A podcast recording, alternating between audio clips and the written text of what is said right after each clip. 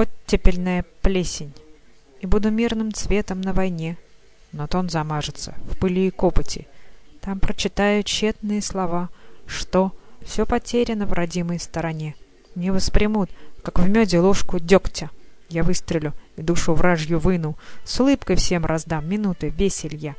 Но у тебя все лучше остынет. А что же делать с оттепельной плесенью? Ни постоянство, ни исход, блуждание, ни поиски, Растрепанным покажется восход. Прозрение, не вражеские происки, Проходит сквозь неосторожный рот. Пусть зря, но станется былым и не придет.